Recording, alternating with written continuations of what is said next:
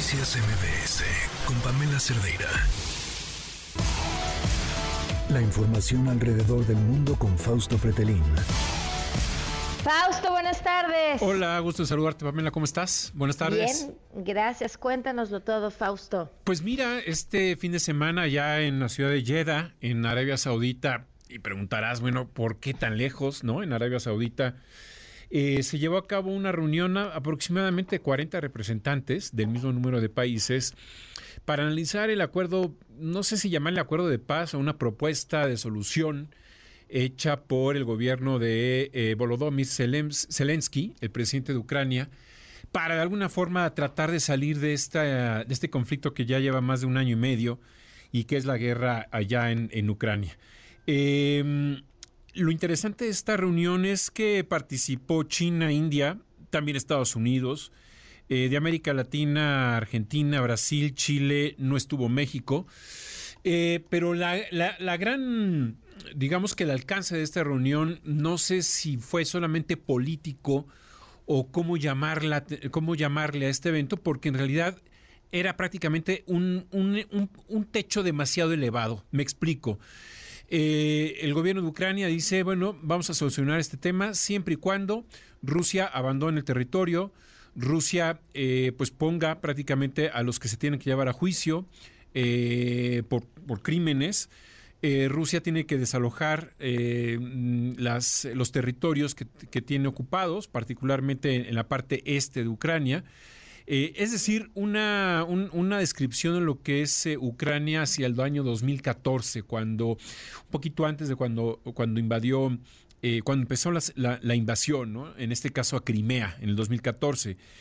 Pero yo la, la, gran incógnita que aquí eh, pues abro es ¿por qué eh, no mejor pensar en primero eh, que el, fuego cese, ¿no? Es decir, un cese al fuego. Claro. ¿Por qué no primero bajar las armas y después ponerse a platicar? Ese sería de alguna manera un escenario que hace ya algunos años empezaron a planear a través de lo que son los acuerdos de Minsk, eh, y precisamente estos acuerdos de Minsk, el primer punto era asegurar el alto al fuego. Creo que ese sería el primer, el primer objetivo.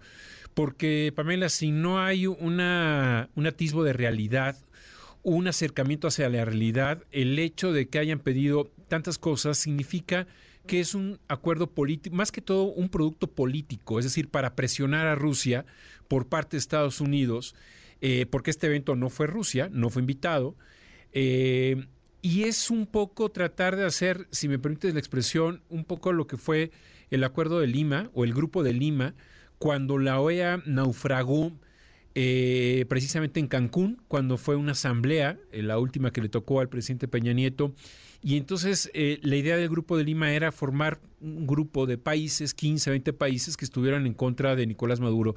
Y ya vemos los resultados. Nicolás Maduro sigue al frente del gobierno de eh, Venezuela. En este caso, yo diría, son tantas las exigencias que le pide en este momento eh, Ucrania Rusia que no se puede tomar en serio que sea un acuerdo de paz.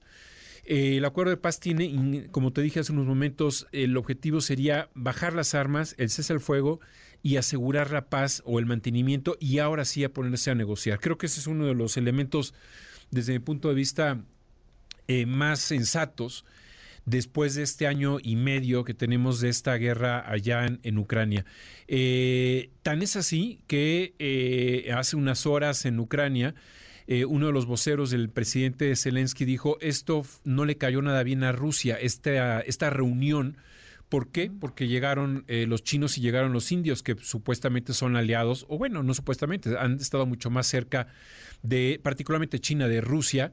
Eh, sin embargo, hoy en la mañana también hubo una llamada telefónica entre rusos y chinos para decir, los, chinos, no se preocupen, nosotros somos equidistantes, vamos a mantener la objetividad. Es decir, eh, la, la pregunta es, ¿para qué sirvió esta reunión en Arabia Saudita si solamente el objetivo era tener un producto político de presión, uno más, en contra de Rusia y se alejan un poco más de la paz, ¿no? Sí, sí, sin duda. Pues eh, es que lo que es terrible es nos, el tiempo nos acostumbra a todo, ¿no? Y el tiempo nos ha acostumbrado incluso al horror de Ucrania. Informativamente deja de ser noticia, eh, ya a nadie sorprende lo que siga sucediendo, nos acostumbramos a, se hace un acuerdo para tener granos, ya no se hace un acuerdo, ya no hay, sube de precio, todo, a todo, absolutamente a todo nos acostumbramos y eso híjole, habla muy bien y muy mal de nosotros como especie.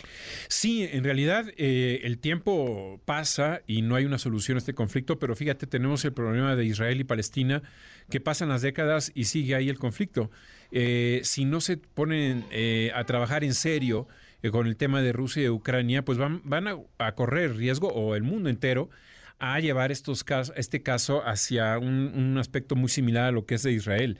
Yo por eso decía que los acuerdos de Minsk eran importantes porque primero aseguraba el alto al fuego, eh, garantizaba ¿no? la supervisión y verificación de este precisamente alto al fuego por parte de la OSCE, que es la Organización para la Seguridad y la Cooperación en Europa, descentralizar el poder en las regiones de Donetsk y Lugansk, continuación del diálogo, es decir, una serie de, elementos que son mucho más realistas y eh, no el alcance, digamos, es mucho más eh, dirigido hacia lograr la paz que a mantenerse en esta espiral de crecimiento en donde ahora son los drones los que están ejecutando operaciones de ambas partes eh, y quien vive de manera insegura pues son las dos poblaciones, ¿no? Pues sí. Fausto, como siempre, un gusto escucharte. Gracias, Pamela. Nos vemos Gracias, un abrazo. Buen día. Noticias MBS con Pamela Cerdeira.